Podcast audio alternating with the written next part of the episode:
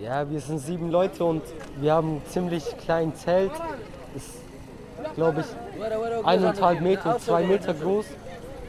Ist halt sehr eng dort. Ich kann auch nicht bei denen schlafen, ich muss woanders schlafen, mein Vater genauso.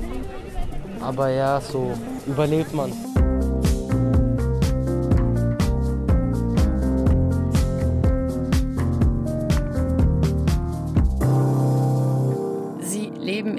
Zelten oder auf der Straße. Auch jetzt, wenn die Nächte kälter werden, Flüchtlinge aus aller Welt stranden in Calais, in der Umgebung von Calais. Ihr Ziel ist Großbritannien. Sie hoffen auf eine Zukunft in einem Land, das aus der EU ausgetreten ist, um Zuwanderung besser zu kontrollieren. Was die Menschen antreibt und wie die Situation dieser Flüchtlinge ist, darüber spreche ich heute mit Sabine Wachsar, die Korrespondentin in Paris. In Das zählt Menschwirtschaft mit Karin Mayer und Sabine Wachs. Sabine, du hast das derzeit größte Flüchtlingscamp im Norden Frankreichs besucht, Grand Saint bei Dünkirchen. Getroffen hast du dort Cordo. Seinen Namen hast du geändert, um ihn zu schützen. Er ist 17 Jahre alt und mit seiner Familie unterwegs nach Großbritannien. Worauf hofft er? Er hofft ganz einfach auf ein besseres Leben, also zumindest auf ein besseres als alles, was er vorher hatte. Cordo, äh, genau du hast es gesagt, seinen Namen habe ich geändert, ist ein Kurde aus dem Irak, der ist 2016 mit seinen Eltern geflohen und hat dann fünf Jahre in Deutschland gelebt mit der Familie. Das Problem dabei war, dass seine Familie nur geduldet ist. Das heißt, die beiden Eltern haben keine Arbeitserlaubnis und auch er, jetzt 17, wird dann 18, wird keine Arbeitserlaubnis haben oder bekommen und hat deswegen für sich und seine Familie keine Perspektive gesehen. Daher dürften wir nichts machen. Also ich persönlich dürfte keinen Führerschein machen. Ich dürfte auch kein Konto haben, so zum Beispiel. Mein Vater dürfte nicht arbeiten, meine Mutter genauso nicht, ich auch nicht. Daher wollten wir versuchen, nach England zu kommen. Ja, und das ist das, was die Familie eben auch von Cordo will. Sie wollen nach Großbritannien und dafür nehmen die Menschen, die in diesen Camps leben, viel in Kauf. Cordos Familie zum Beispiel hat ihre Sozialwohnung in Deutschland aufgegeben. Sie leben jetzt in dieser Zeltstadt. Sie nennen es den Dschungel von Consaint, angelehnt an den Dschungel von Calais, der ja 2016 schon geräumt wurde. Und in diesem Dschungel in Consaint leben sieben bis 800 Menschen. Es gibt keine einzige Toilette, Überall ist Müll. Es stinkt natürlich dann auch nach Urin, nach Exkrementen. Es gibt kein fließend Wasser. Es sind wirklich katastrophale Zustände. Und trotzdem wollen die Menschen dorthin. Sie leben in diesem Camp Consent, das eine Art Transitcamp ist auf dem Weg nach Großbritannien, denn von da aus sind es knapp 40 Kilometer und bei gutem Wetter kann man sogar die Küste von Dover sehen. Und Cordo und seine Familie, die wollen es versuchen, auch wenn der Junge sagt, dass eben ja Großbritannien für ihn zwar eine Chance, aber nicht das gelobte Land per se ist. Ob es besser ist, wissen wir nicht, aber wir wollen halt neues Glück probieren. Also wir, wir müssen schauen, was wir dort bekommen. Aber in Deutschland ähm, haben wir leider nichts bekommen, wir wurden nicht akzeptiert. Da, daher mussten wir leider gehen. Das sind richtig schwere Schicksale. Es war für dich auch eine besondere Begegnung mit Cordo. Was hat dich eigentlich besonders bewegt und was hat dich auch dorthin gezogen nach Grand Saint? Also besonders bewegt in dieser Bewegung, in dieser Begegnung mit Cordo hat mich eben, wie erwachsen dieser junge Mann ist, wie reflektiert und wie abgeklärt. Also wir standen dort, ich war mit einer Kollegin vom Fernsehen da auf einem Schotterparkplatz, wo äh, vor dem Camp, wo ähm, Hilfsorganisationen Essen austeilen, zweimal die Woche und wir haben uns auf Deutsch unterhalten und dann kam dieser junge Mann auf uns zu, trug eine FFP2-Maske, ein rotes T-Shirt und sagte direkt, braucht ihr Hilfe? Ich spreche Deutsch, braucht ihr jemanden, der übersetzt? Kann ich euch irgendwie helfen? Und so sind wir dann ins Gespräch gekommen und er hat uns halt eben seine Situation erzählt. Und äh, er ist sich auch sehr, sehr klar bewusst, was das für eine für eine Problematik ist, in der er sich gerade befindet, dass sie da in diesem Elendscamp leben, dass sie die Entscheidung getroffen haben, einen sehr gefährlichen Weg nach Großbritannien zu nehmen, nämlich, dass sie versuchen wollen, mit dem Boot, mit einem kleinen Schlauchboot rüberzukommen. Er ist jung, er wünscht sich eine Perspektive, die er vielleicht hätte in Deutschland haben können, weil er hat dort einen Schulabschluss gemacht. Man hat es gehört, er spricht super gut Deutsch, er war integriert, er hat drei kleine, vier kleine Geschwister, die perfekt Deutsch sprechen. Die haben uns mitgenommen in, in ihr Camp und haben uns äh, begrüßt und mit uns gesprochen. Und diese Familie lebt halt wirklich gerade im Müll und trotzdem versucht dieser junge 17-jährige Mann, muss man tatsächlich schon sagen, positiv nach vorne zu schauen. Also das hat mich wirklich sehr beeindruckt. Und auf die Frage, was mich da hingezogen hat, ähm, einfach auch die, ja, ich wollte, wollte sehen, wie die Situation vor Ort ist. Natürlich berichten wir hier von Paris aus sehr viel über die Streitigkeiten zwischen Großbritannien und äh, Frankreich, was den Ärmelkanal und was diese Küste angeht. Ähm, die Briten sagen, Frankreich tut nicht genug, um Migranten davon abzuhalten, rüberzukommen. Ähm, das ist natürlich dieses ganze politische oder dieser politische Überbau. Und ich wollte aber auch wissen, wie geht es den Menschen dort? Warum sind sie dort? Was treibt sie an? Und warum wollen sie eigentlich nach Großbritannien? Es gibt dort kein Wasser, keine Heizung im Winter. Es ist schwer, sich vorzustellen, wovon diese Menschen leben. Könntest du nochmal die Lebensumstände ein bisschen beschreiben? Also eigentlich kann man die in einem Wort beschreiben und das ist katastrophal und menschenunwürdig. Also man muss sich das so vorstellen, dieses Camp in Consainte, das ist mittlerweile eines der größten im Norden von Frankreich, sieben bis 800 Menschen leben dort in Zelten, das habe ich eben schon gesagt, ähm, ist in einem Art, ja, es ist ein Waldstück, es ist auf jeden Fall irgendwie so im Unterholz, es ist eine Lichtung. Und ähm, man läuft einen, einen Feldweg entlang, von diesem Schotterparkplatz, von dem ich eben erzählt habe, wo die Hilfsorganisationen zweimal oder dreimal die Woche Essensausgabe, Kleiderausgabe und auch medizinische Versorgung machen. Und dann geht man diesen Feldweg lang voller Schlaglöcher und links und rechts liegt Müll und es stinkt. Und es kommen einem immer wieder Leute entgegen, die meist keine richtigen Schuhe anhaben, sondern nur Gummilatschen, also so Badelatschen mäßig und äh, teils auch ziemlich ja kaputte Kleidung tragen. Dann kommt man da rein.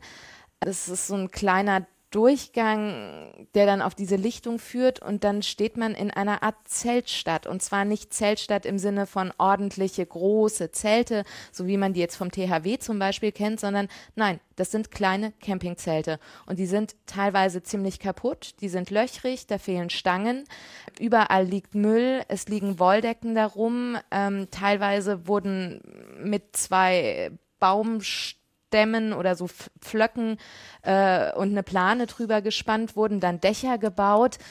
Ja, es ist wirklich eine, eine sehr unangenehme Atmosphäre, auch weil, und das hat Cordo mir erzählt, ähm, in diesem Camp eben Schlepper beziehungsweise ihre Mittelsmänner sind.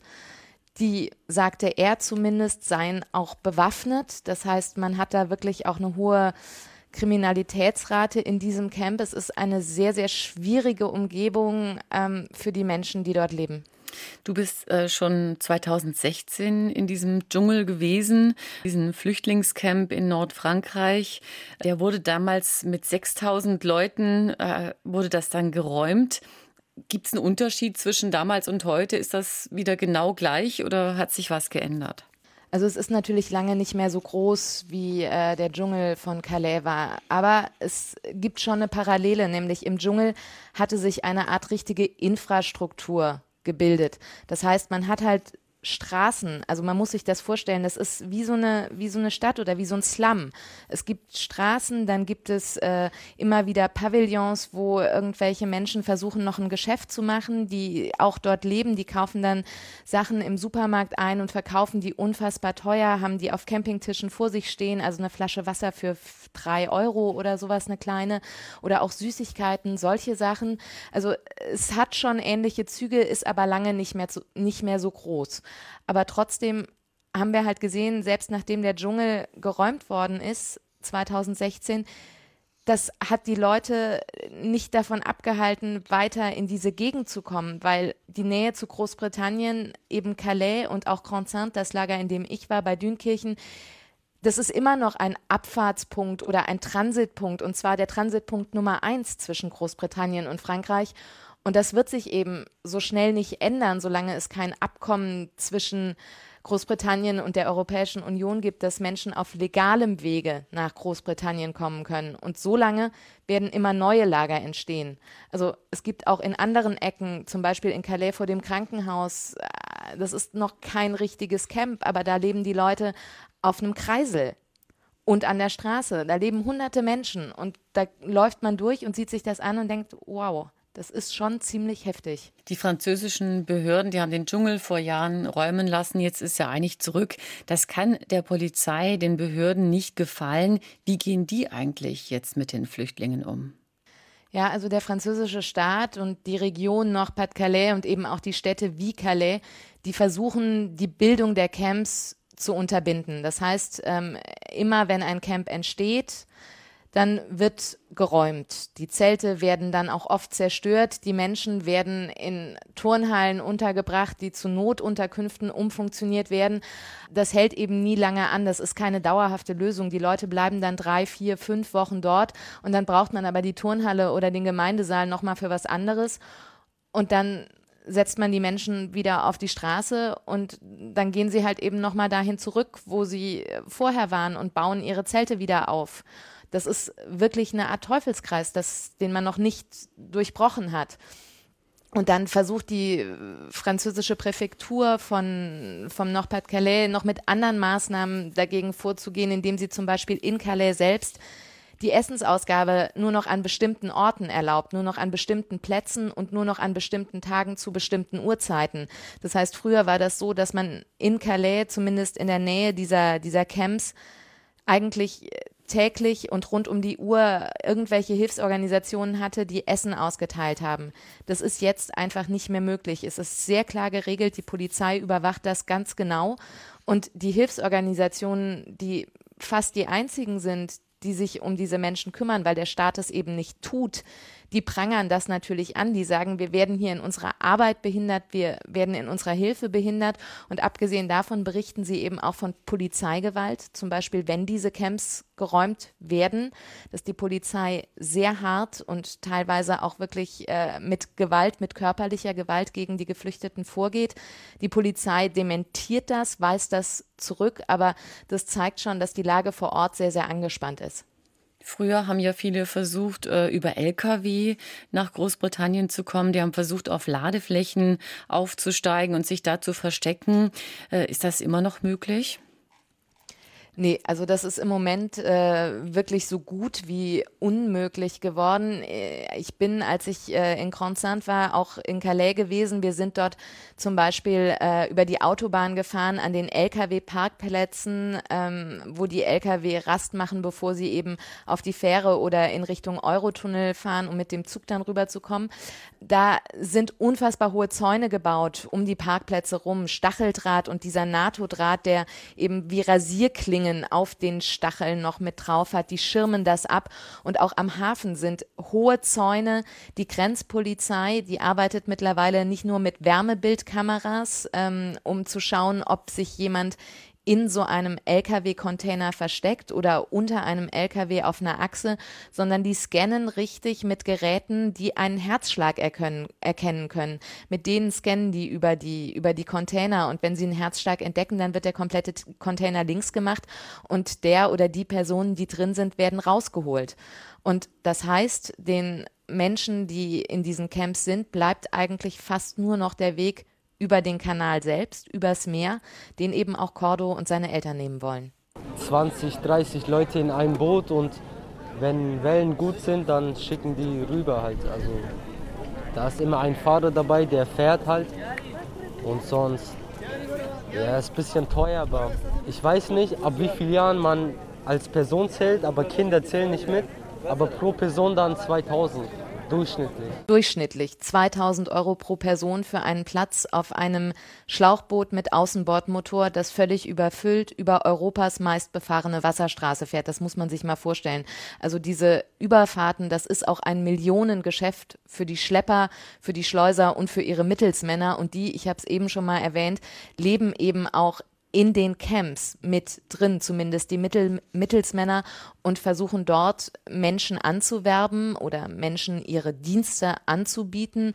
Und Cordo und, und seine Familie, die haben Kontakt zu diesen Schleppern und haben es auch schon dreimal versucht, über den Ärmelkanal zu kommen, sind aber bisher immer gescheitert. Wir hatten sehr viel Pech. Ähm, einmal hatten die Westen vergessen, Schwimmwesten. Einmal ist das Boot nicht gekommen. Einmal wurden wir normal erwischt von Polizei. Die haben Boot kaputt gemacht und haben dann direkt gesagt, geht zurück. hierher. Mit dem Boot über den Kanal, das ist gefährlich. Äh, da muss man sich ja Sorge machen, dass da viele Menschen auch zu Tode kommen, vor allen Dingen im Herbst und Winter. Ja, also es ist unfassbar gefährlich. Der Ärmelkanal, äh, ich glaube, man kann das gar nicht oft genug sagen, ist die meistbefahrene Wasserstraße in Europa.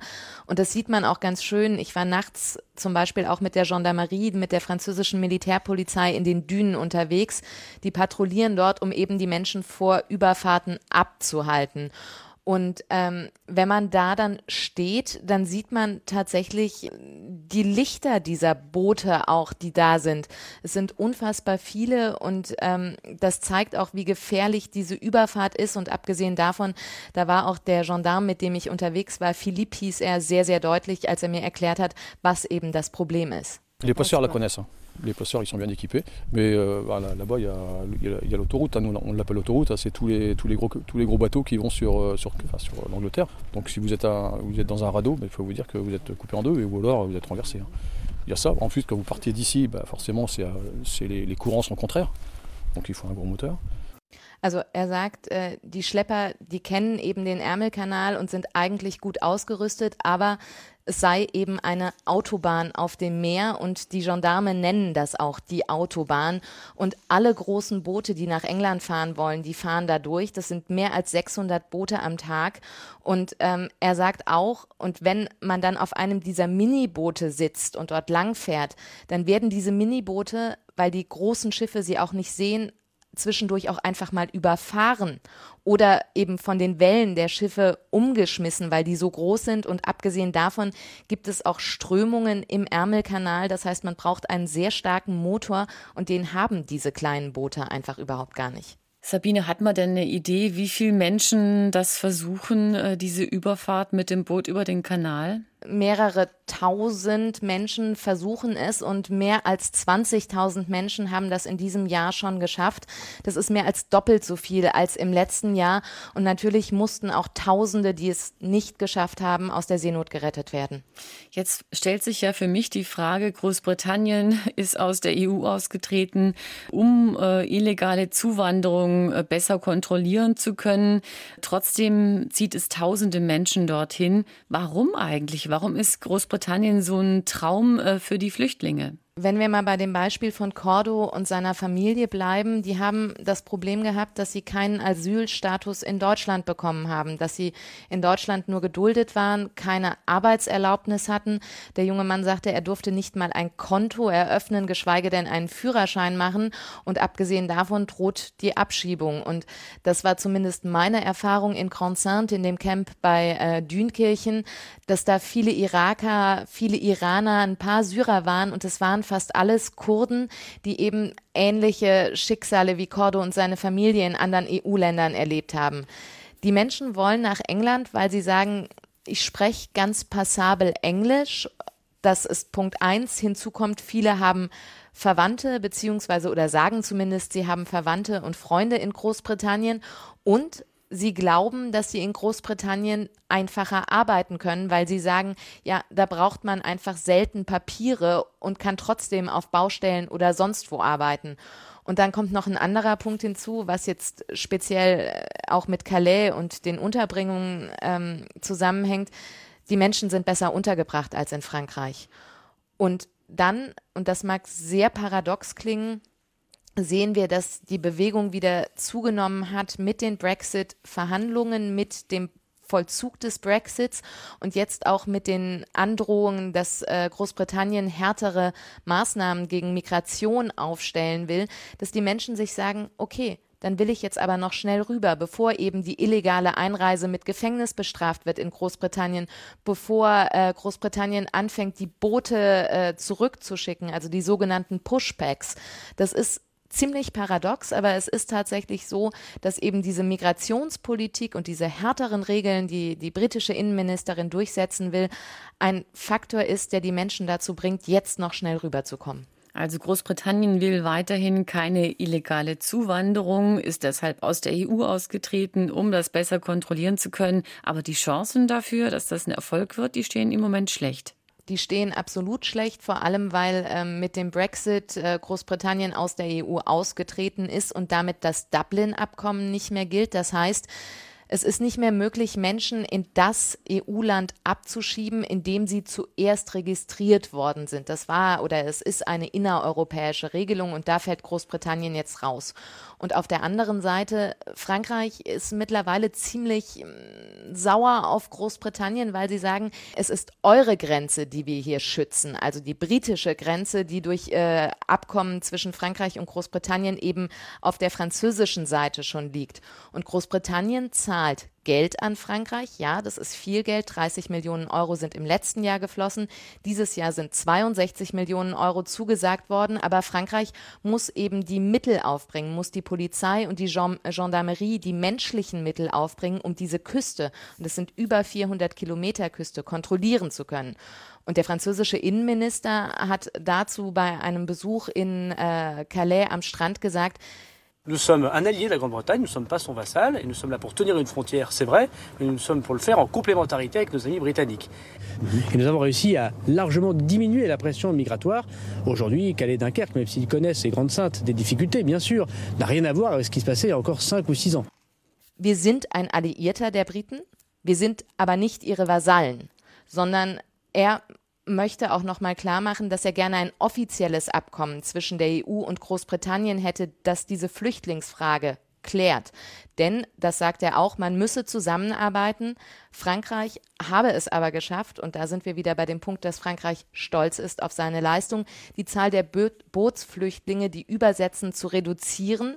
Und trotzdem, sagt er auch, in Calais und in der Umgebung wird sich das Problem einfach nicht lösen lassen, solange es keine gemeinsamen Regelungen zwischen den Briten und der EU gibt. Die EU schafft es ja seit Jahren nicht, sowas wie eine gemeinsame Flüchtlingspolitik oder eine Linie in der Flüchtlingspolitik zu vereinbaren. Die weltweite Flüchtlingsbewegung, die wächst zurzeit eigentlich wieder, auch durch die Situation in Afghanistan. Nach dieser Recherche, nach deinen Besuchen in Konzern, was bleibt für dich übrig? Was zählt für dich? Dass zum einen Menschen menschenwürdig untergebracht werden müssen, weil wenn man sich dieses Lager in Constante anschaut und wenn man sieht, wie Frankreich, ein reiches Industrieland, Menschen behandelt, dann bleibt einem eigentlich nur der Mund offen stehen und man hat ja einfach irgendwie auch Tränen in den Augen, weil es ist die Frage, ob diese Menschen das Recht haben auf Asyl in, in Europa oder nicht, aber das muss anderweitig geklärt werden, solange sie dort sind muss man sie menschenwürdig unterbringen. Und wenn dann eine Entscheidung getroffen ist, dann ähm, muss man die Konsequenz daraus ziehen, entweder sie, entweder sie dürfen bleiben oder man muss sie zurückschicken. Aber bis diese Entscheidung getroffen ist, muss man sie menschenwürdig unterbringen. Und der zweite Punkt, der zählt, ist, dass es zwingend eine europäische Migrationspolitik braucht, ein Abkommen zwischen allen Mitgliedstaaten, dass man sich darauf einigt, wer bekommt ein Visum, dass sichere Routen gef äh, gefunden werden müssen, um die Menschen von einem Land ins andere zu bringen. Und wenn das abgeschlossen ist, dann braucht es ein gemeinsames Migrationsabkommen zwischen Großbritannien und der EU, dass es den Menschen, die in Calais und Umgebung sind, ermöglicht, einen Asylantrag zu stellen und rechtmäßig, offiziell legal nach Großbritannien einzureisen und zwar auf sicherem Weg und nicht auf irgendeinem kleinen Schlauchboot, nicht äh, auf der Achse irgendeines LKWs oder im Kühlcontainer von irgendeinem LKW. Sabine Wachs, ARD-Korrespondentin in Paris, über ihre Recherche in den Flüchtlingscamps äh, rund um Calais in Grand Sainte zum Beispiel. Vielen Dank äh, für diese Eindrücke und für die Informationen. Das war's für heute in Das Zelt Mensch Wirtschaft mit Karin Mayer und Sabine Wachs.